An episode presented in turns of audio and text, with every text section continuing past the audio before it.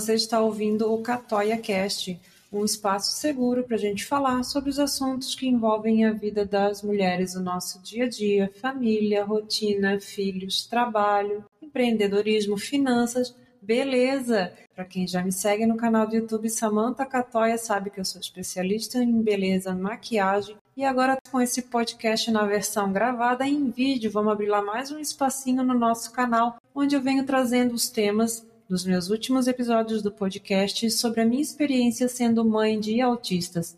Eu trago aqui um pouquinho do meu conhecimento que eu venho aprendendo nos últimos anos, desde que descobrimos o autismo dos nossos meninos. Sou mãe de gêmeos autistas, hoje estão com três aninhos, e uh, o intuito aqui é espalhar informação, conhecimento, o que eu venho aprendendo, experienciando no dia a dia, na rotina dos meus meninos, para estar tá agregando aí na vida das pessoas, principalmente aquelas que estão chegando agora nesse mundo tão assustador que é o autismo, né? Quando a gente desconhece, não tem ninguém próximo na família, ele é um assustador, sim. Vou deixar no, na descrição aqui tanto do podcast quanto do vídeo no YouTube o link para os episódios 1 e 2, conhecendo um pouco sobre o autismo. Hoje o tema é O que será do meu filho? Sim, eu acho que a pergunta principal e mais assustadora é o pensamento que vem à nossa mente quando a gente recebe um diagnóstico como esse. Não esperava, né, gente? Ninguém espera por isso. E a primeira preocupação que eu acredito que seja 100% de todos os pais e mães é o futuro. O que vai ser dessa criança, o que vai ser do meu filho, principalmente quando eu não estiver mais aqui. Hoje eu trouxe uma participação especial, primeira participação aqui no canal, Dr. Carlos Alberto Wunderlich, o pai dessas crianças. Boa noite. Boa noite, Samantha. Prazer estar aqui para divulgar e tentar levar um pouquinho da nossa experiência curta de três anos, mas eu acho que dá para enriquecer bastante essas, essas dúvidas que todos têm. Carlos é médico, médico ginecologista obstetra então, ele tem um olhar diferente. Aí, autismo não é uma doença, autismo é um transtorno, e desde que a gente descobriu, eu acredito que, por mais que tenha sido assustador no primeiro momento, é, esse diagnóstico, sendo que as crianças hoje estão com três anos, mas foram diagnosticados mesmo ali por volta de um ano e meio, um ano e nove meses. Então, a gente tem aí dois anos, nem isso dentro do, da certeza do espectro do TEA deles? Na realidade, é difícil você dizer, expressar seu sentimento em relação a isso, quando você descobre que teus filhos, no caso, têm autismo.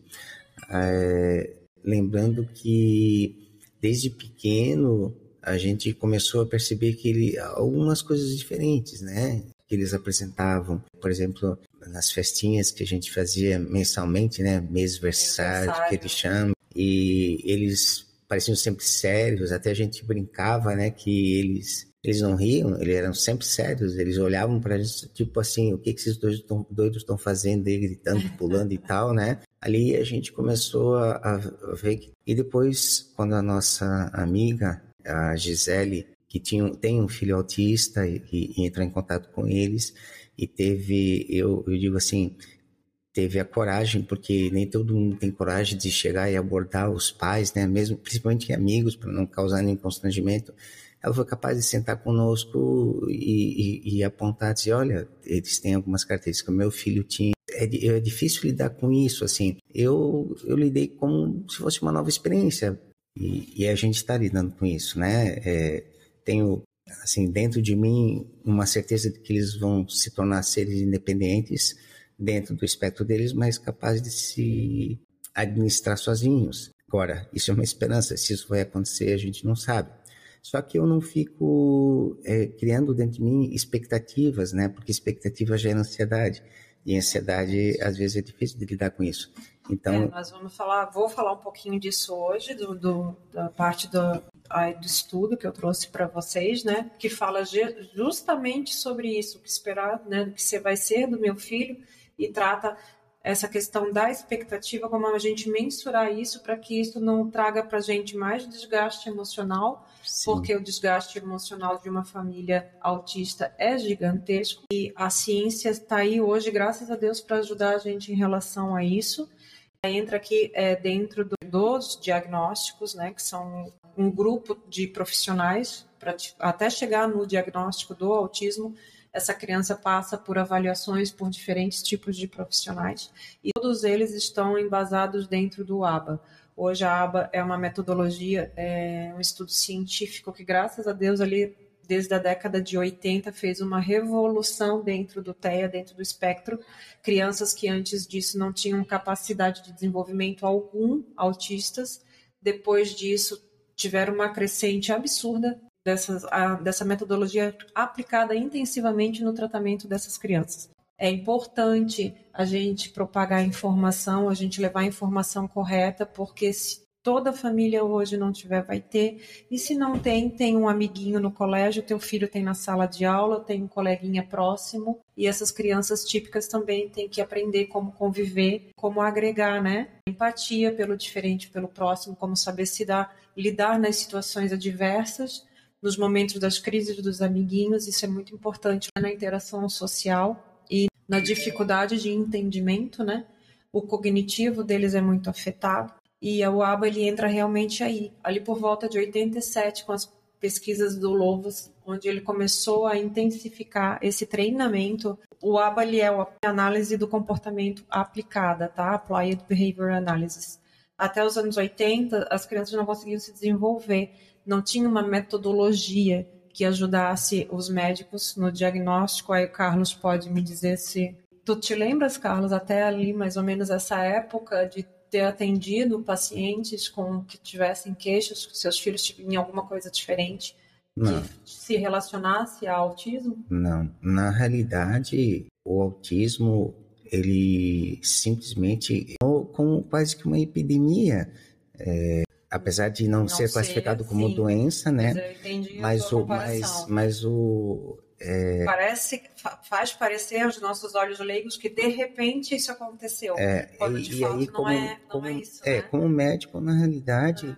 mesmo assim é difícil dizer se hoje é porque estão fazendo mais diagnóstico hoje e antes não faziam, mas. O light, muito. São pequenos traços, pequenas características que não chegam a desenvolver um, um, autismo naquele indivíduo, mas que no passar dos anos e nessas misturas genéticas que vão acontecendo estão chegando hoje nessa geração.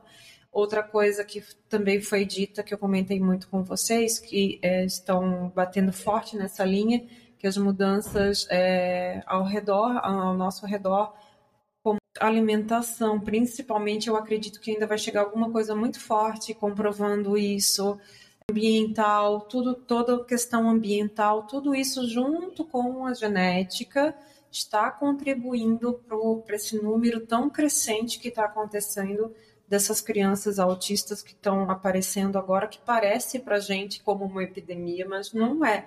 Já vem vindo numa crescente, só que de repente aos nossos olhos leigos apareceu. É, eu particularmente eu acredito que a única coisa que existe em comum entre as famílias que são famílias variadas, é, com características diferentes, lugares diferentes, tudo diferente e com filhos é, dentro do espectro autista. Eu acho que a única coisa que essas, essas famílias têm em comum é a alimentação, porque Sim. nem você não pode dizer que o meio Nada ambiente mais, é o mesmo. Né? É, a única coisa que tem em comum é a alimentação. Sim. Falando um pouquinho mais da ciência da aba, né? Como eu vinha dizendo lá na, na década de 80, onde começaram mais a aprofundar essas pesquisas e essa metodologia, a interação, verdadeiro treinamento dessas crianças, né? Dentro da metodologia aconteceu esse estímulo intenso e sistematizado começou a mostrar seus resultados. E essas crianças tratadas dentro desse estímulo constante, dessa intensidade de terapias, estruturada e intensiva, chegou-se a porcentagem de 47% dessas crianças que conseguiram alcançar um QI normal e a falar e possibilitar essas crianças seguir adiante na escola, mudando completamente a história do autismo, mudando completamente o futuro dessas crianças. Gente, eu chego a estar arrepiada aqui. 47% depois de uma metodologia bem aplicada, de forma intensiva, estruturada e bem orientada. Mudou a vida e mudou a história dessas crianças dentro do autismo. Demonstrou que as crianças dentro do espectro precisam sim das terapias intensivas e quanto mais cedo isso acontecer, mais chance comprovado cientificamente que essas crianças têm de alcançar um QI quase que normal. Estou fazendo aspas aqui para quem está me ouvindo no podcast, tá, gente? Porque são crianças atípicas e nunca vão deixar de ser, mas elas têm sim a capacidade de chegar num nível de desenvolvimento, de chegar a ter uma vida praticamente como uma pessoa, um indivíduo típico, tá? E essa metodologia da ABA, ela é a base, é a mãe de todos os tratamentos que existem hoje, tá? Como foi replicada no Denver e em todas as outras ciências que vêm depois dela, ela serve como base, tá? Hoje a gente trabalha e está é, estudando o tratamento dos nossos meninos com aba naturalista, forma também mais mais humana, mais humanizada de tu fazer as terapias com as crianças, tá? Então, a grande dúvida, né? Como é que o meu filho vai chegar lá no futuro? Como é que essa criança vai ter autonomia? Meu filho vai ter autonomia? Como que vai ser o futuro dele? Ele vai ser capaz de se cuidar sozinho? Quando a gente não estiver mais aqui, quando nós pais, cuidadores, não estivermos mais aqui, porque é uma coisa que a gente sofre muito, e aqui está o Carlos para comprovar, que não só a gente, como qualquer família atípica, é que nós somos naturalmente deixados de lado pela sociedade, né? Ou familiares, ou amigos, ou aquela turminha próxima que costumava estar sempre perto fazendo bagunça. Nossos filhos na escola são, são separados, isso é fato, gente, porque eles não têm o entendimento de uma criança típica então, tudo isso faz agravar mais ainda o nosso sentimento, o nosso coraçãozinho apertado de como é que vai ser o futuro desses meninos quando a gente não estiver mais aqui. É uma preocupação constante muito válida de todos os pais que tenham filhos dentro do autismo. Servir de parâmetro para isso, de acordo com os estudos e com todas essas comprovações que já temos hoje, dessa metodologia sendo aplicada, o que vai definir o futuro dessas crianças é a questão cognitiva deles. Quanto maior a capacidade cognitiva da criança, mais ela vai aproveitar o tratamento e mais ela vai conseguir deslanchar. O espectro é tão amplo que é muito individual. Assim, nós temos esse exemplo de ter dois filhos gêmeos autistas e os dois são diferentes. Sim. É, inclusive na capacidade de é, cognitiva de cada um. Né? O que um tem uma habilidade melhor em, em, uma área, o outro tem na outra e são diferentes.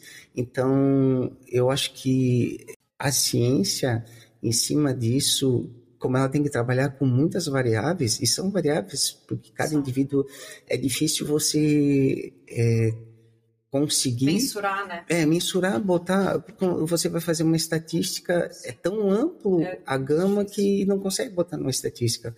Então, eu entendo que o trabalho com eles, os métodos e tudo, eles são muito muito individualizados, assim, você pode ter uma guia, mas cada criança cada indivíduo ele tem suas características e, e essas características é, onde elas sobressaem é que, na minha opinião, claro, deve ser explorada, mais incentivada, né? Mas é muito amplo isso, não tem. Sim, na verdade, esse é um, um dos um dos das dificuldades, não é nem problema das dificuldades, não também no identificar enquanto está ali naquele período de avaliação e estudando para ver se essa criança está dentro do espectro, porque o espectro ele é muito amplo. Eu falei disso nos dois primeiros episódios. Existem três níveis hoje, classificação hoje do autismo. Eles estão dentro de três níveis. O nível 1, que é o leve, que era o antigo Asperger. O nível 2, que é moderado, onde se encontra a maioria das crianças hoje, estão dentro do nível moderado. E o nível 3, que é o grave. É, mas dentro de cada nível desse, as crianças são diferentes. Cada um tem as suas questões individuais, cada um tem as suas estereotipias, Cada um tem a sua maneira de reagir quando está quando tá irritado e os dois estão dentro do mesmo nível do espectro. É, eu acho que é importante, Samantha, frisar que quando você fala em nível 1, 2 e 3, é só para lembrar que isso não é nível de intensidade do autismo, mas sim é da necessidade, é, da necessidade que essas crianças ou esse indivíduo precise de um, um auxílio, de né? auxílio e da dificuldade dele de aprendizado é, de alguma coisa. Por mas exemplo, é muito mais pela necessidade filhos, de é, auxílio. Por exemplo, no nível 2, que seria o nível moderado, apesar dos nossos filhos não terem problema nenhum com interação, eles não verbalizam ainda funcionalmente, mas eles se fazem entender. Sim. Eles se comunicam, eles puxam a gente pelo braço, eles mostram pra gente o que eles querem. Eles estão começando a soltar já as primeiras letrinhas, né? As primeiras vogaisinhas já tá saindo, mas não, tem, esse, tem esse delay, né? Eles estão com três anos hoje fazendo coisas que ali cronologicamente seria por volta de um aninho. É. Então as, as, crianças têm esse atraso natural e aí do ponto de vista da fala, né? Isso, eu estou falando da fala especificamente e aí que entram as terapias, que a gente entra com a intensidade de terapias para puxar todo esse atraso dessas crianças. Por que, que acontece o atraso, gente? Porque tem sinapses ali que não se construíram dentro da cabecinha, dentro do cérebro. Nosso cérebro faz. Lembra das aulas de ciência no colégio, biologia? Nem lembro mais que aula que falava sobre isso. É isso, biologia. É, das sinapses cerebrais, aquelas ligações dos nossos neurônios. Pois é, eles têm algumas que não, não foram feitas naturalmente. E por isso que os médicos pedem tanto para intensificar e quanto antes descobrir mais terapia, melhor vai ser para eles, porque essas sinapses podem ser construídas, podem ser reconstruídas podem ser feitas novas ligações. E são essas novas ligações que vão tapar esses buraquinhos aí que estão faltando. Às vezes pode ser que não completamente, mas às vezes de uma maneira muito eficiente que possa levar eles a se tornarem indivíduos independentes no futuro. É, só para tentar fazer uma analogia para exemplificar mais assim, as sinapses, digamos assim, são os caminhos que os neurônios é, se comunicam entre um e outro. E às vezes essa sinapse de caminho está interrompido e às vezes esse caminho ele não se refaz ou ele não cria. Então, o que que o neurônio faz? O que que a natureza faz quando ela é estimulada? Ela cria novos caminhos, ou seja, ela faz novas sinapses. Né? São os caminhos alternativos e, e muitas vezes esses caminhos alternativos eles se tornam caminhos ótimos, perfeitos e que substituem aquele que não se fez, entendeu? Sim. Por isso, a importância das terapias na tenridade.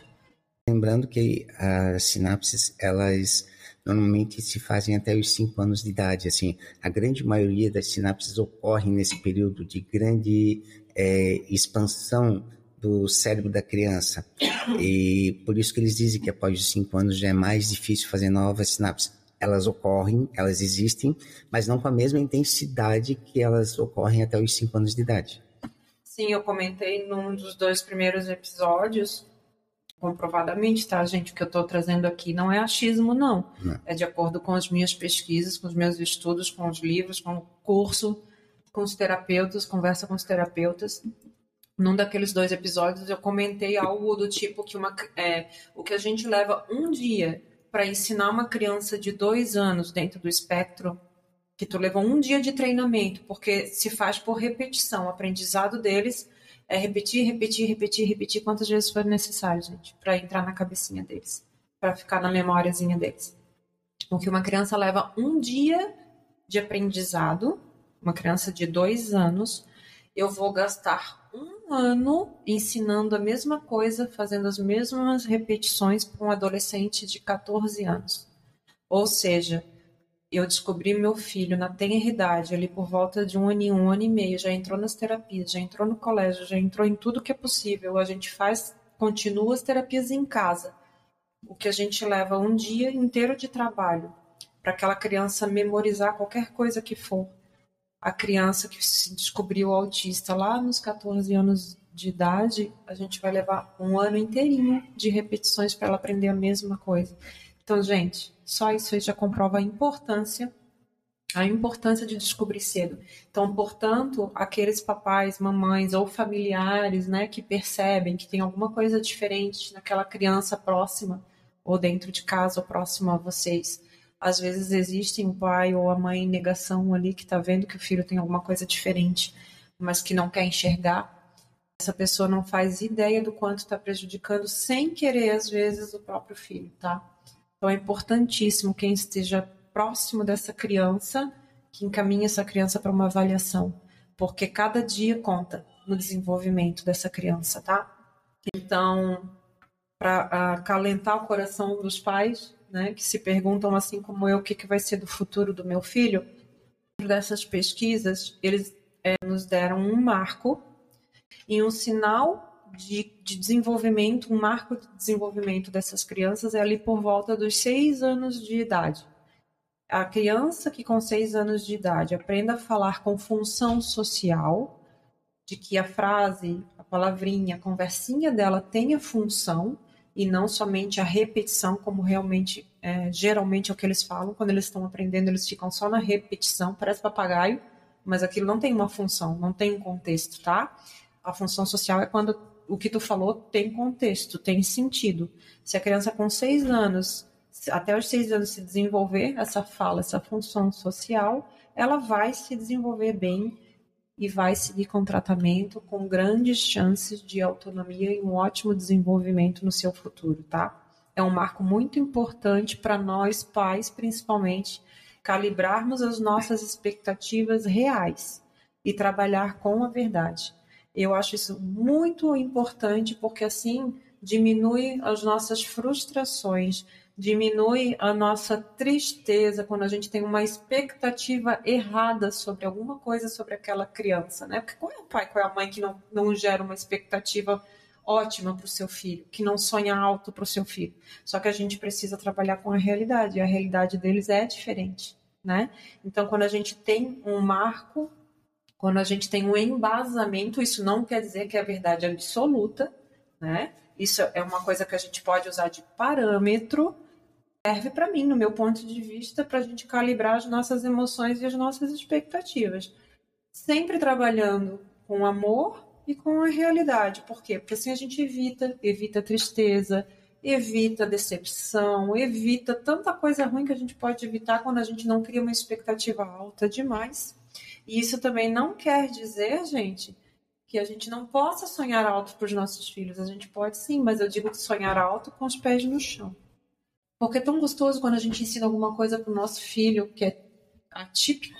Aí o Carlos pode concordar comigo, porque nós temos vários filhos típicos. Sim. Eu tenho sim. dois filhos mais velhos, o Carlos tem quatro filhos mais velhos, tá? Então, no total, sim, se vocês estão fazendo a conta aí, nós temos quatro mais dois, seis mais dois, oito. É. Os bebês têm vários irmãos e irmãs mais velhas típicos. E o que a gente ensinava para eles, gente, é completamente diferente do que a gente ensina e a forma de lidar e tratar com os nossos meninos qualquer qualquer coisinha mínima que eles consigam fazer, que a gente está trabalhando ali incessantemente nas repetições, nas terapias em casa, qualquer coisinha boba que eles consigam evoluir, fazer para a gente é uma vitória sem tamanho. Sim, é verdade. Não é? É, é, é diferente tu ensinar uma criança típica e tu ensinar uma criança típica. E o resultado do aprendizado do teu filho para ti, qualquer aprendizado é uma vitória. Eu digo que a gente tem uma vitória por dia, por qualquer coisinha que aconteça diferente.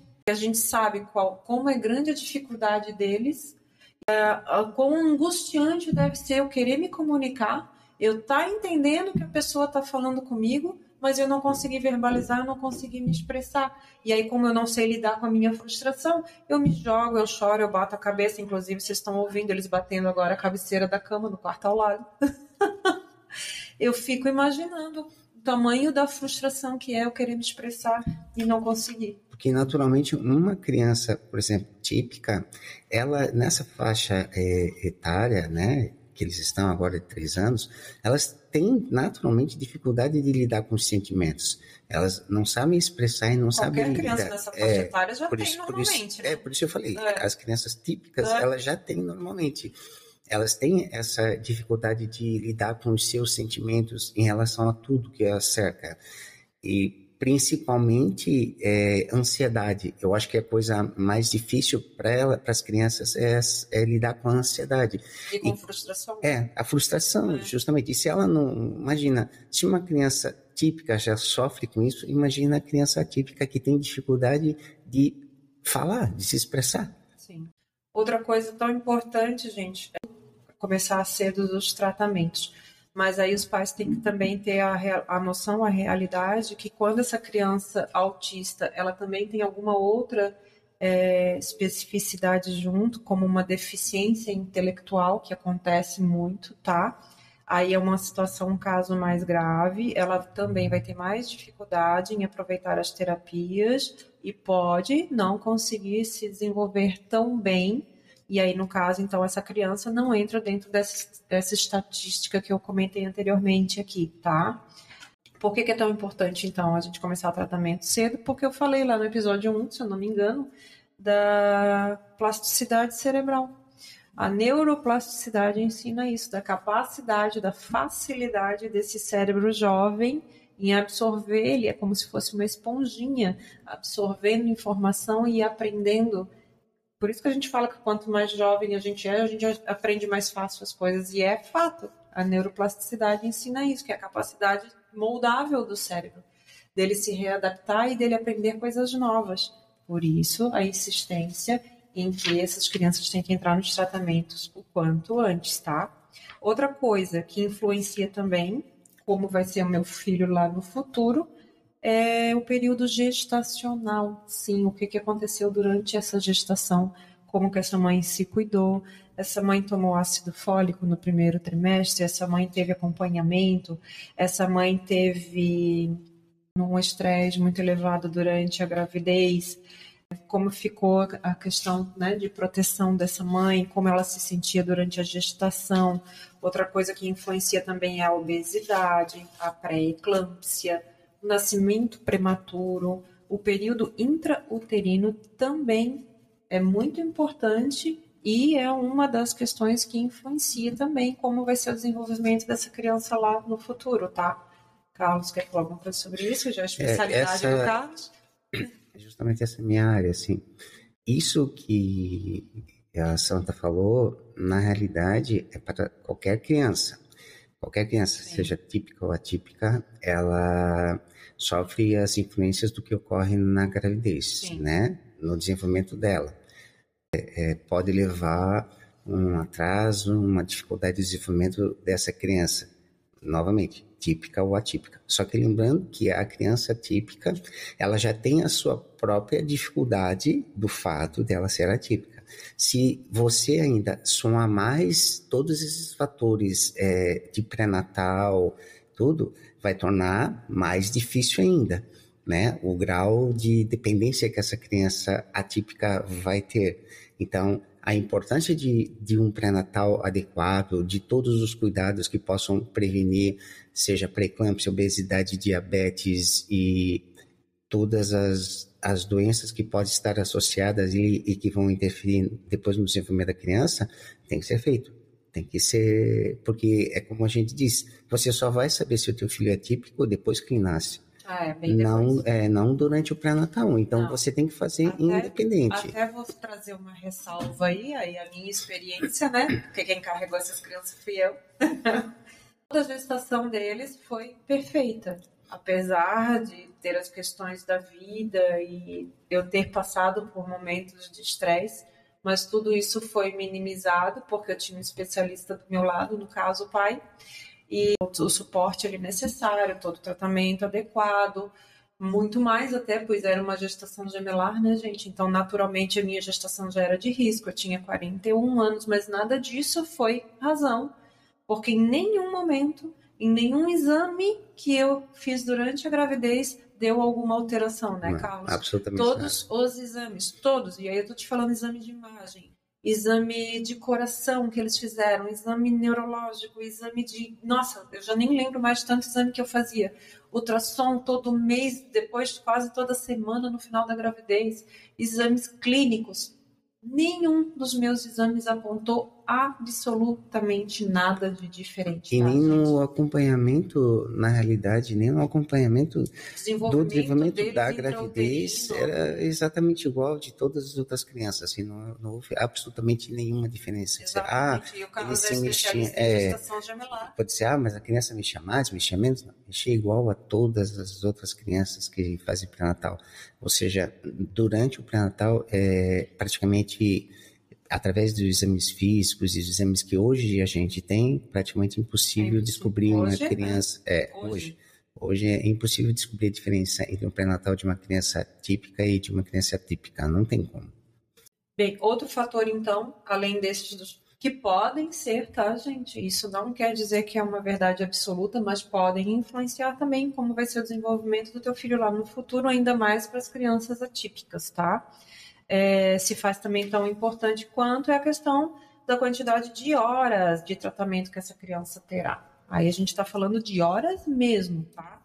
E o tratamento comportamental intensivo no início da vida influencia no resultado futuro dessa criança. Isso é fato, tá? Por isso que se faz tão importante o treinamento também dos pais, que é o que a gente está fazendo aqui hoje, levando informação para os pais e a se capacitando, tá, gente? É muito importante. Assim como vocês, fa vocês fazem, acredito, cursos de capacitação dentro da área de vocês, né?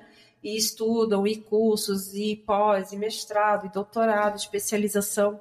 Os pais também têm que procurar sua capacitação dentro da área, dentro do espectro, tudo que envolve esse mundinho novo, a gente precisa, porque nós somos responsáveis pelo desenvolvimento desses anjos, né, no mundo. E como é que tu vai fazer o desenvolvimento, trabalhar o desenvolvimento de uma criança se tu não sabe lidar com isso, se tu não sabe como lidar com isso, porque é completamente diferente de educar filhos típicos, tá? Completamente diferente. Isso você não vai aprender no Google, né? Isso não vai, Não- tu não pode vai até procurar ter informação, é, mas não- ter não vai aprender. informação. E assim, porque teu filho é único, né? Então, Exatamente. é, você precisa se capacitar, porque assim ninguém está preparado para ter um filho atípico. Ninguém está preparado.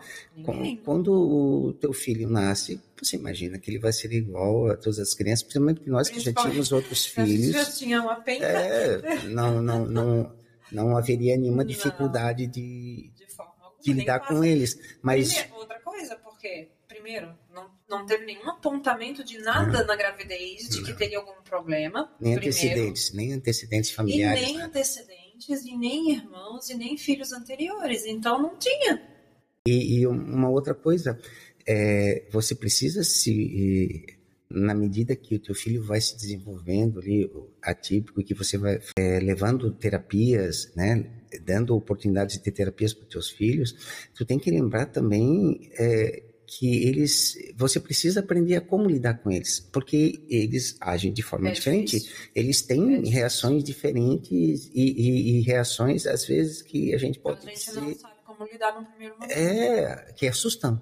Assusta. Assusta você e assusta quem está do teu lado, às vezes, assim, Exatamente. seja um estranho ou seja um parente, que ele- eles também não sabem como lidar. É, ninguém sabe como lidar E eu acho que isso responde aquilo que tu falou no início, de que eh, as pessoas se afastam de ti, os amigos se Exatamente. afastam, porque eu acho que é porque eles também não sabem como lidar. Então, Um dos tu- motivos é não saber como É. Outro é a pessoa não querer levar esse problema para dentro da vida dela, não querer conviver com isso. Outro é, uh, deixa eu te falar, mas é preconceito mesmo, gente. Hum, Tá? Preconceito existe. Que gente existe e a gente passa por ele todos os dias. É imprescindível não só a capacitação dos pais para saber como lidar com essas situações que são completamente diferentes dos nossos filhos, assim como também ainda já, já teve uma crescente, mas ainda está deficitária a capacitação dos profissionais. Por exemplo, eu vejo no- nas escolas, a gente acabou agora, nós estamos em processo de mudança de nossos filhos da escola. Infelizmente, eu tenho que dizer que por um ano e meio que eles ficaram ali naquela escola, foi um ano e meio eu praticamente discutindo quadros e todos os meses que tinha que colocar um assistente para cada um, assistente terapêutico, que é direito deles garantido por lei. E eu estou falando aqui de uma escola particular. Praticamente foi uma briga, né, Carlos? Colocar um assistente para cada um. Não tiveram, até o momento de agora que eles saíram, eles não tinham cada um seu assistente terapêutico. Foi colocado ano passado, mais ou menos no meio do ano, uma assistente a mais na sala, porque a salinha deles já tem uma assistente auxiliar da professora, mas essa auxiliar da sala não é assistente para o nosso filho. Primeiro,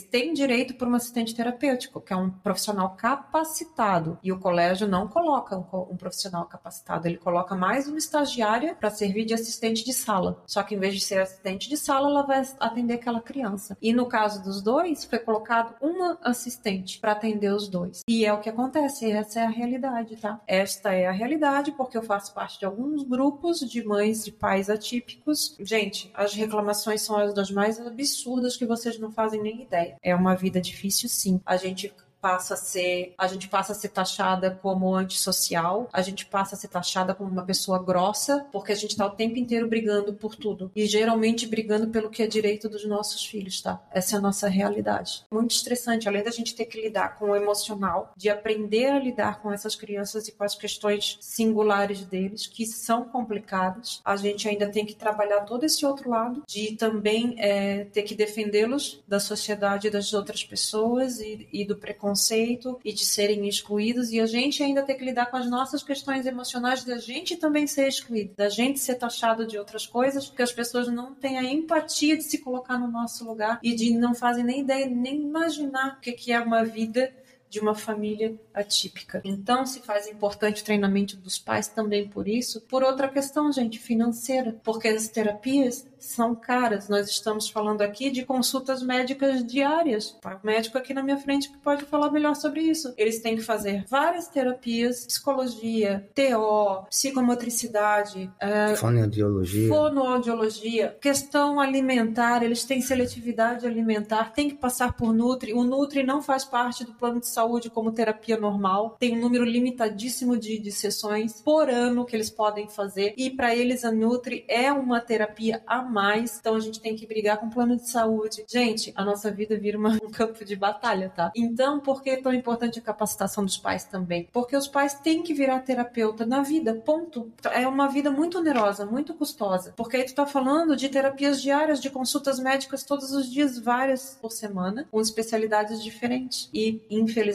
até onde eu tenho conhecimento, pelos grupos que eu participo, ninguém ali dentro tem todas essas terapias validadas ou seus filhos têm acesso a elas pelo governo. Então, é a vida a, vida dessa família deixa de existir, de ser uma vida social, porque se concentra nas questões das necessidades dessas crianças, porque a prioridade são as terapias. Então, por isso é tão importante também a capacitação dos pais. Os estudos dizem que no mínimo essas crianças têm que ter 15 horas semanais, mínimo semanais de terapias ou seja, se meu filho faz duas horas por dia de terapia, vezes cinco dias dão dez horas na semana. Se fizer duas vezes todo dia, dois horários, dá dez horas. Tá faltando cinco aí na semana. Essas cinco horas a gente tem que complementar em casa. Terapia, gente. Então a gente tem que estar tá capacitado para isso. E a terapia não é a gente chegar em casa, né? Como geralmente um dos dois tem que abrir mão da vida para dar conta em casa, enquanto o outro tem que se desdobrar para dar conta fora de casa, para trazer o dinheiro para dentro de casa e aí os dois esgotados têm que chegar no final do dia das mãos e ainda sentar para orientar os filhos, porque não é sentar no sofá e ligar a televisão para as crianças assistir TV, isso não é terapia. Terapia é aquele tempo de qualidade que a gente senta com eles ali no chão e abre o livrinho e pega a canetinha e começa a ensinar ludicamente, ou então até pode botar o desenho, mas bota um desenho que vai te ajudar, tá ensinando ele alguma coisa, um ABC, uma musiquinha de letrinha, de sílabazinha, de, de números, de, de bichinhos, tudo que a gente precisa educar eles para essa vida que eles já têm um atraso natural para aprender. É na hora do banho, é, é o aba naturalista, é tu ensinar de forma lúdica com as questões do dia a dia de dentro de casa, na hora do banho, é na cozinha preparando um alimento, é ensinando a pegar a escovinha de dente, porque às vezes eles também têm questões motoras, muitos deles têm. O, o Henrico, até um tempo atrás, ele tinha dificuldade em pegar o lápis, ele não conseguia fazer a pinça. Então é o mesmo movimento de segurar uma escova de dente e escovar o dente. Então são questões básicas que eles naturalmente têm dificuldade porque é uma função motora, então se faz importante a capacitação dos pais também por isso, não são os pais, tá, gente? Quando eu falo os pais, eu falo dos cuidadores. Quem são os responsáveis por estarem cuidando dessa criança? Porque às vezes tem famílias abençoadas, né, gente, que tem família e que bota a mão junto e que ajuda, que tem vô, que tem vó, que tem irmãos, que tem tio, tia, madrinha. Quem está lidando ali diariamente no convívio, cuidando daquelas crianças, essas pessoas, todo mundo tem que falar a mesma língua. Entra aí também meus babás, né, as ajudantes, assistentes, quem tem a benção de ter também essa ajuda desses anjos que eu digo que são os anjinhos da guarda que cortam as asinhas e botam dentro da casa da gente, né? Nós, graças a Deus, temos, né? Nós temos uma que eu não sei nem como, como nomear, que eu digo que é todos os dias para ela, que ela é a nossa anjinha da guarda. Eu não vou deixar mais crescer a asinha para não sair voando daqui. Uhum. Todas essas pessoas têm que estar capacitadas, porque, gente, é o treinamento, é a consistência e é a intensidade que vai fazer o futuro dessa criança lá na frente. Então, pais bem treinados têm capacidade de fazer interações mais naturalistas, tu introduzir um aprendizado dentro das questões cotidianas dessa criança. Crianças aprendendo a utilizar elementos de cozinha, coisas básicas de desenvolvimento da autonomia, como eu falei agora de escovar o dente, segurar talheres, gente, é muito difícil para eles, tá? Os nossos meninos ainda não têm habilidade de comer sozinho, por exemplo. Seriam tarefas tão simples para os nossos filhos típicos, né? Nessa idade já faziam com os pés nas costas, mas que para eles são questões muito mais complicadas, tá? Que são essas funções, algumas relacionadas à função motora deles. Então, gente, por último, tá? Outra questão muito importante que vai fazer diferença lá no futuro dessas crianças e aí eu puxo a primeira aqui puxar a orelha sou eu, tá? Porque eu também não faço ainda, mas ainda não consegui botar em prática, né, doutor Carlos? Nem o senhor, que são as rotinas de autocuidados para os pais. É extremamente necessário, não sou eu falando, tá? São os especialistas que os pais se cuidem o mínimo possível para estarem bem para cuidar dos seus filhos. A atividade física se faz necessária, pelo menos três vezes três horinhas na semana ou 50 minutinhos na semana, que seja uma caminhada de 50 minutos, porque quando os níveis de estresse que nós passamos todos os dias, nós temos picos de estresse, principalmente a parte que fica com eles mais tempo, tá? Dos pais diminuem quando esses níveis de estresse diminuem, a gente sabe que passa a ser menos reativo. Isso é natural. Nós temos as nossas necessidades fisiológicas, nós temos as nossas reações, mas a gente também tem a nossa inteligência emocional. E um corpo desregulado, facilmente, né? A gente não tem controle sobre uma situação que a gente teria se a gente tivesse ali um mínimo de, de autocuidado, né? Então a gente sabe que passa a ser menos reativo e absorve melhor, por exemplo, aquele momento de descontrole dos nossos filhos filhos, que são vários, todos os dias, sem a gente se afetar tanto. Porque afeta, gente. O nosso emocional fica machucado. Porque tu tá vendo, é teu filho que tá ali. Pra gente é como se ele tivesse ali num momento de sofrimento, que muitas vezes é, porque ele não tem entendimento do que ele tá sentindo. E isso ali passa pra gente também. Se a gente tem esses, esse mínimo de autocuidado, não é, gente, 50 minutinhos, três vezes no dia, já dá um, um picozinho de endorfina, doutor? Que libera no nosso corpo, a gente faz exercício físico, que dá é. a sensação da alegria, Endorfina. a sensação do prazer. A gente precisa disso, né? Isso faz a gente é, aprender a se controlar mais, evitando ficar até com raiva, às vezes, daquela situação, que é natural, somos seres humanos também, quando porque a gente sabe como intervir numa crise da criança, porque a gente tá mais calmo, nosso emocional tá, tá, tá mais trabalhado, nosso corpo tá tendo o mínimo necessário para se restabelecer. Esgotamento emocional é uma coisa muito muito séria. A parte, na minha opinião, é uma das partes mais difíceis, assim. É, parece simples quando você é, fala, na, teoricamente, mas na prática isso essa parte é muito difícil é. é. porque você precisa os teus filhos eles demandam de ti uma atenção muito grande é o tempo inteiro então é assim no teoricamente caso, nós temos dois é, é o tempo inteiro é aí você pensa assim é, quando você chega do trabalho em casa, você eles vão imediatamente, você precisa assumir o teu lugar ali junto para dar uma folga para aquela pessoa que está o dia inteiro ali cuidando deles, que é extremamente cansativo, sabe? É muito cansativo. Então Gente, você é precisa assumir, aí você assume isso e você deixa de ter o teu tempo para ti, entendeu? E, e você não tem tempo para nada. do teu dia. Sim, né? isso isso Por mais que quem está indo para a rua tendo a sua rotina normal é uma rotina de trabalho. É. É cansativo. Vai, eu- Obviamente que não se compara anos-luz, gente, com a rotina de cuidado das crianças, com a rotina que é criar uma rotina para eles, porque eles precisam da rotina para não se desregular. Pode falar sobre isso num outro podcast. Por mais que seja, isso vira uma rotina incessante para quem tá ali o tempo inteiro. Então se faz necessário dessa essa troca de turno. Só que a pessoa que chegou naquele momento, ela também tá cansada da rotina dela. Então eu digo que é uma sobrecarga de tarefas. É muito difícil, principalmente como nós, nosso caso, que somos nós dois. Com a graça de Deus, nós temos uma ajudante, mas ela também é um ser humano, né? Tem horário para ir embora. é muito difícil, gente. Infelizmente. Por isso é um apelo que eu faço para as famílias de quem está próximo, para quem é familiar, de uma família atípica. Não fazem ideia da sobrecarga que é. Se tem amor, se tem zelo, se tem cuidado, olhe por esses cuidadores, porque os cuidadores também precisam de cuidado. Porque se esse cuidador vir a falhar, vir a faltar, quem é que vai cuidar dessas crianças? Não é mesmo? E nós estamos falando aqui de seres humanos, geralmente dos pais, já pessoas mais velhas, tem também suas questões ali físicas, também tem ali os seus problemas pessoais. Não vamos entrar aqui neles, mas, gente, é, é uma questão de saúde, bem-estar. Eu vi uma vez uma, uma assisti uma psicóloga falando que o estresse enfrentado por uma mãe atípica se equipara ao estresse de um soldado em guerra em campo de batalha. Eu fiquei assustada, eu vou repetir, tá? Porque eu repeti várias vezes esse trecho do vídeo. O estresse de uma mãe atípica, de uma criança com TEA, é equivalente ao estresse de um soldado em campo de batalha. Aí eu lembro que eu parei o vídeo e pensei com os meus botões. Tá aí uma mãe de gêmeos autistas. A guerra infinita. A gente, a gente ri pra não chorar, mas A guerra infinita. essa foi a minha pergunta na minha mente, que ficou sem resposta. Tira suas conclusões por aí, tá? É, na verdade, isso, isso não é nenhuma queixa, nada. Não, é, é- é é um apenas uma É realidade. uma realidade, é um fato, porque as pessoas, os cuidadores também precisam de cuidados. Por exemplo, que eu não falei aqui ainda, a gente ainda não sabe o que é uma noite de sono. Nos últimos quatro anos eu não sei o que é uma noite inteira de sono, porque eles têm as questões dentro do autismo também, o mal dormir. Aliás, um deles dorme muito mal do que o outro ainda. E como são gêmeos, né, gente? Quando um acorda, se acorda ainda em crise, acorda o outro, acorda a casa inteira. E tem outra questão, que entra em questão pessoal. O Carlos não tem problema com isso, porque o Carlos tem uma rotina desde que se vê por gente como médico, já fez muito plantão na vida. Facilidade de, de acordar, atender as crianças em seguida voltar a dormir. Eu não tenho, tenho insônia.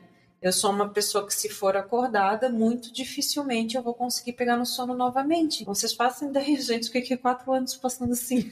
A privação do sono é uma coisa muito, muito séria, porque assim afeta a tua memória, principalmente a tua memória, Nossa. assim. A Samantha sempre fala, ela ficou uma memória de Dolly, assim. É, e eu é, brinco é, com isso, é, né? Mas, mas não é é uma brincadeira. realidade. brincadeira. É eu falo, eu virei a sim. depois das crianças eu virei a Dori. E é complicado. E, e olha, e qualquer momento de sono é, é preciosíssimo, Valioso. sabe? Valioso, É valioso. preciosíssimo, sim. A gente procura tentar sempre um, um assim, quando um tá muito cansado, aí um assume e deixa essa pessoa dormir, né? O outro dormir, mais o que pode, depois reveza, mas não é fácil. E mesmo assim, tu imagina a Samantha que é uma pessoa que tem insônia, então mesmo que você dê o tempo para ela dormir, ela não consegue dormir. E aí se tu pensar, É, pô, então tem que muitas ficar e, e tem precisa- muitas vezes precisa ajuda de medicação. Medicação, porque senão não vai. Por quê? Porque tu não tem aquele tempo de sobra. Ah, eu vou esperar o meu corpo funcionar e dormir sozinho. Senão, não posso esperar. Eu tenho que deitar, eu tenho que dormir, porque eu também daqui a pouco eu já tenho que acordar. Então, muitas vezes a gente precisa da ajuda da medicação para ter um mínimo, mínimo de qualidade de vida, de conseguir dar conta da vida. Então, gente, isso que eu tô falando, eu não tô fazendo uma reclamação da nossa Não, realidade. Eu tô falando para servir de exemplo para as pessoas que estão ao redor das famílias atípicas terem mais empatia, entender e, se puder, sim, botar a mão e ajudar, porque se faz muita necessidade de ajuda. Não é uma questão simples, não é uma questão fácil, tá? É, as pessoas não, não têm ideia e, e às vezes, como você falou, não querem se envolver, né? não querem se envolver, tudo bem. Como eu já escutei várias vezes da boca de várias pessoas, a gente não é obrigado. Não, não, não é obrigado. É uma questão de amor e de bem-querer. Se tu se importa com aquela pessoa, se tu ama aquela pessoa, quando a gente ama, pelo menos no meu ponto de vista, no meu entendimento, amor é incondicional. Eu quero ver aquela pessoa bem, então vou fazer o que for possível dentro das minhas condições para ajudar para ver aquela pessoa bem. É empatia. E se tu não tem acesso direto, ninguém na tua família, pelo menos tenha o conhecimento de não,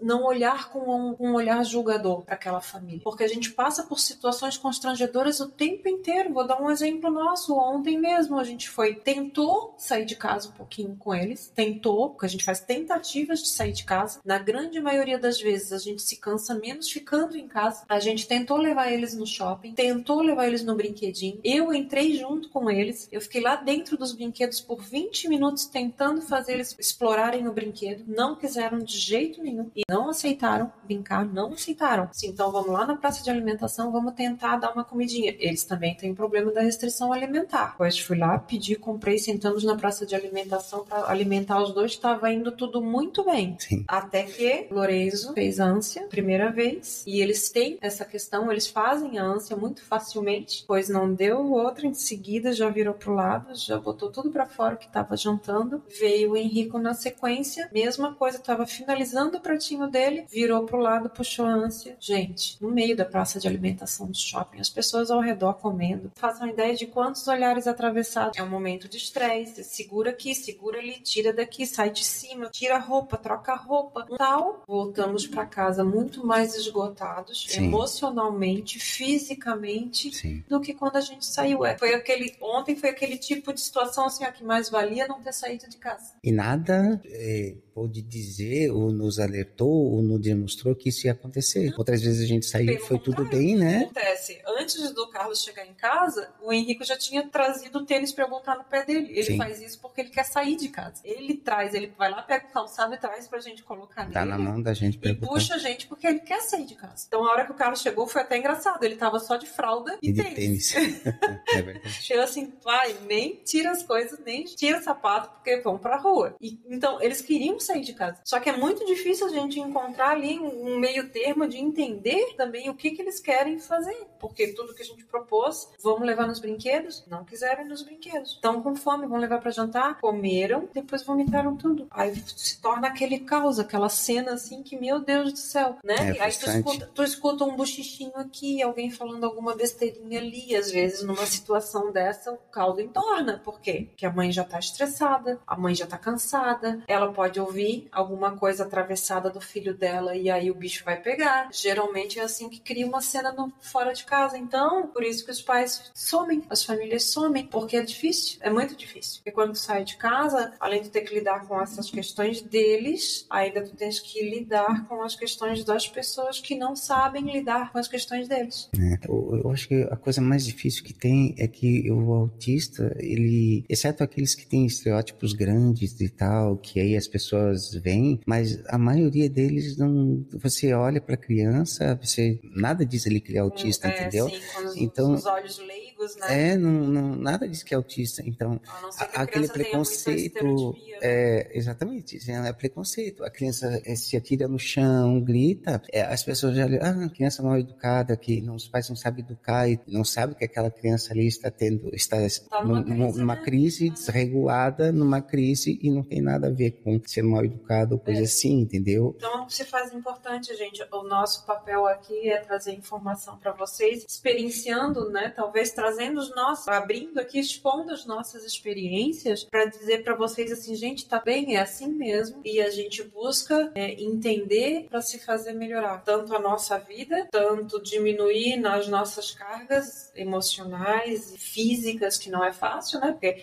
eles são crianças, crianças no caso de nossos de 3 anos que tem tamanho de 5 anos, mas que ainda respondem como bebês de um ano e pouquinho. Crianças que têm que ser carregadas no colo o tempo inteiro porque querem colo, crianças que quando são contrariadas de- por causa de não saber lidar com frustração se jogam no chão e a gente tem que estar o tempo inteiro buscando, pegando, não deixando se machucar. Então, quando vocês depararem com esse tipo de situação, gente, porque geralmente essas coisas acontecem com todos eles, se tu não tem o entendimento ainda, né, do que, que é um autismo, eles têm essas características, eles têm essas estereotipias, as crianças que batem asinhas, as crianças que andam na pontinha do pé, as crianças que gritam e jogam e bate a cabeça, bate a cabeça na gente, inclusive, né? Da é. cabeçada na gente, eles fazem isso. Ou batem com os pés. Isso não é uma criança, não é porque é uma criança mal educada, gente. É uma criança que tá dentro do espectro. Ela não tem Ela tá discernimento tá... é. de que aquilo ali é uma, é uma atitude não aceita socialmente. Tem todas essas questões que a gente precisa ainda ensinar para eles e a gente só vai conseguindo ensinar com terapias e repetições e amor e paciência. Então,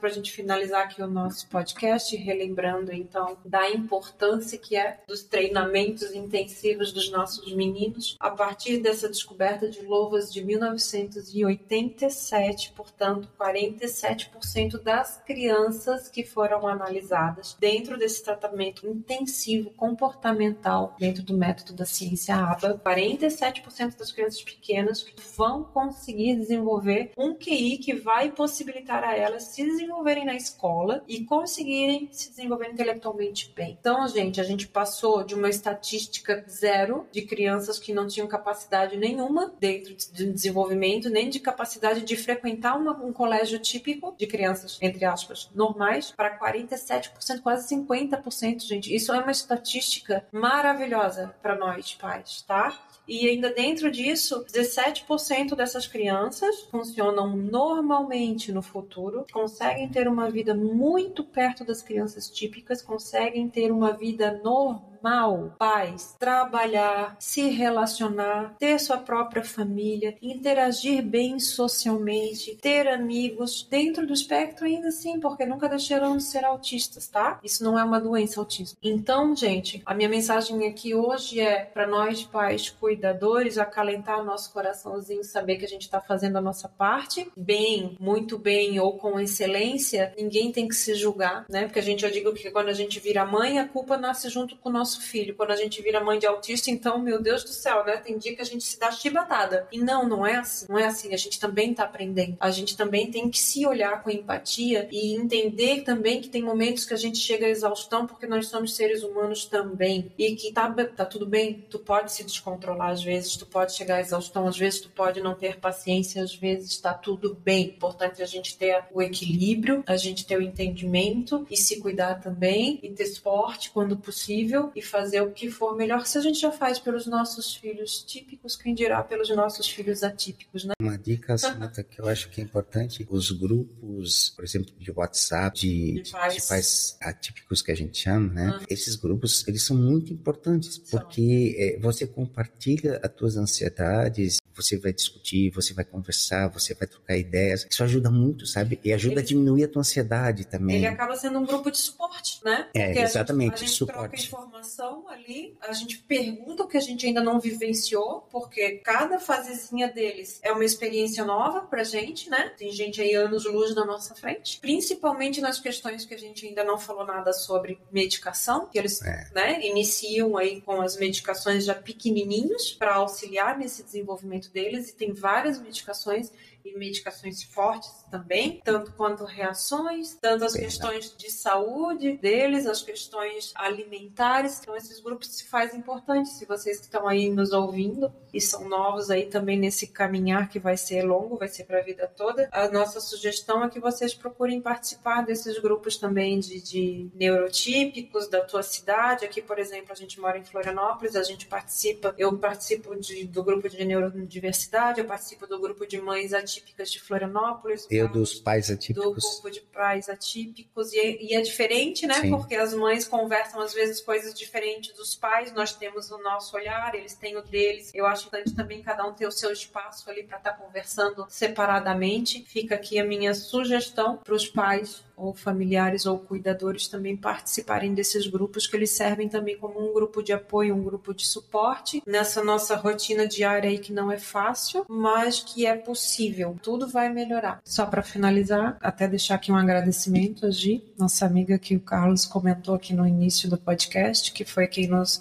alertou ali quando a gente já estava ali com um pouquinho atrás da orelha sobre algumas questões com os nossos meninos. Eles apresentaram várias estereotipias ali por volta de um aninho. Que o objetivo desse podcast é trazer um alento, um alívio para o coração das pessoas, né? Sim, através disso a gente não quer assustar vocês, tá, gente? A gente está usando as experiências que nós temos, que nós passamos e que ainda estamos vivenciando e vamos vivenciar pela vida toda, para trazer de orientação, né, para quem está entrando nesse mundo agora também e não tenha nenhum conhecimento ou que já está experienciando algumas coisas diferentes, não está sabendo identificar o que, servir de acalento e também para abrir aqui um espaço de conversa, né, de mundo real, que a gente encontra muita informação também solta na internet e nem tudo aqui, ali é verdade, nem tudo aquilo ali é, muito, é válido. A gente tem que buscar realmente de fato o que, o que é verídico, né, trazer também aqui de informação para ter acesso a mais pessoas. Essa aqui é uma plataforma que chega chega no mundo, né, gente? Se vocês quiserem compartilhar, eu agradeço, para que a informação chegue aí a mais e mais e mais pessoas, para se tornar desse mundo um mundo mais empático, né? Um mundo mais humano, um mundo melhor para os nossos filhos viverem lá no futuro, porque o futuro está mudando, gente. E não vai demorar muito, vai chegar num tempo que nós vamos estar igualados de pessoas típicas com pessoas atípicas e o mundo precisa mudar. As pessoas atípicas precisam aprender como lidar, como conviver e como incluir, como respeitar as diferenças. Então, esse é o nosso papel aqui como é. pais, educadores e cuidadores de crianças, de serzinhos especiais que nós estamos aí também aprendendo junto para fazer do futuro deles chegar, se possível, até maior que essas estatísticas aqui, né? Uma coisa é certa, assim, se você ainda não tem um criança, um indivíduo atípico na tua família, pode ter certeza, você vai ter. Vai ter. E você vai ter que aprender a lidar com isso. E assim, o objetivo desse podcast é informar e assim, na realidade, trazer de uma forma mais simples, assim, o que é o dia a dia. É claro, é baseado em informações científicas, tudo, mas não aquela coisa científica maçante, sim trazer o que é a realidade de nossa e que é de muita gente, sabe? E trocar essas informações. Lembrando que você vai convidar ainda terapeutas aqui para conversar, sim, você vai convidar psicóloga. A ideia é a gente abrir um espaço aqui para isso. Vai Eu quero ter... trazer os terapeutas das crianças. Vocês que estão aí nos assistindo, se tiverem interesse em participar, só deixar um comentário abaixo do vídeo para mim. Entra em contato comigo, vai ser um prazer. Qualquer pessoa, gente, que possa vir aqui e agregar, trazer informação, aprendizado para a gente, para poder espalhar para os pais, está muito bem-vindo aqui, o espaço aberto para isso. É só Sim. deixar um comentário aqui abaixo, entrar em contato comigo ou entrar em contato comigo através das outras mídias do Instagram, Samantha Catoia Beauty ou então das crianças do Catoia Twins, o Instagram deles. Pretendo ainda trazer pessoas aqui para estar tá agregando mais sobre esse assunto, como também outros assuntos. Quero trazer a experiência de outras mães, a experiência de outros de outras crianças, né, para aprendizado para gente, para aprendizado de todas e tentar fazer um mundo melhor para os nossos filhos no futuro deles viverem melhor, né? Tentar com no, todo o nosso esforço, com todo o nosso amor e dedicação aumentar aqui essas estatísticas, esses números, esses percentuais que hoje já estão maravilhosos, mas que sim, que o pai que não quer ver o seu filho aqui dentro dessa estatística, poder lá na frente ter a certeza que ele vai ter uma autonomia e vai ser feliz. Essa é a chave principal e primordial. Conseguir encontrar, trazer para essas crianças que eles sejam indivíduos felizes, mesmo dentro das dificuldades deles. Sim, perfeito. É né? isso mesmo. Então, gente, muito obrigado para quem nos acompanhou. Fica obrigado, aqui novamente gente. o convite para vocês estarem seguindo o podcast. Ele está nas plataformas principais: Spotify, Apple Podcast, Google Podcast, assim como o meu canal no YouTube. Quem estiver assistindo aqui no vídeo, Samantha Catoia. De agora a gente vai abrir mais esse espaço aqui para os videocasts. Também tem a mídia do Carlos, Dr. Carlos Alberto Wunderlich, é o Instagram. Instagram, arroba Carlos Alberto Wunderlich. Wunderlich, ginecologista obstetra marcar alguma consulta, Também, pode mandar DM para ele. Arroba gestação tranquila, com H no final. Tá, e as nossas mídias, vou deixar tudo abaixo aqui no descritivo para vocês. Convido vocês a estar escutando os outros dois episódios, onde eu, eu iniciei essa série sobre mãe de autistas, né? Nosso olhar, o meu olhar como mãe, sendo mãe de duas crianças dentro do espectro, onde a gente começou falando um pouquinho sobre conhecer o que é o autismo e quais as características que todas as crianças têm em comum. Fica aqui o convite para vocês irem lá também depois ouvir, seguir e compartilhar para os seus amigos, tá ok?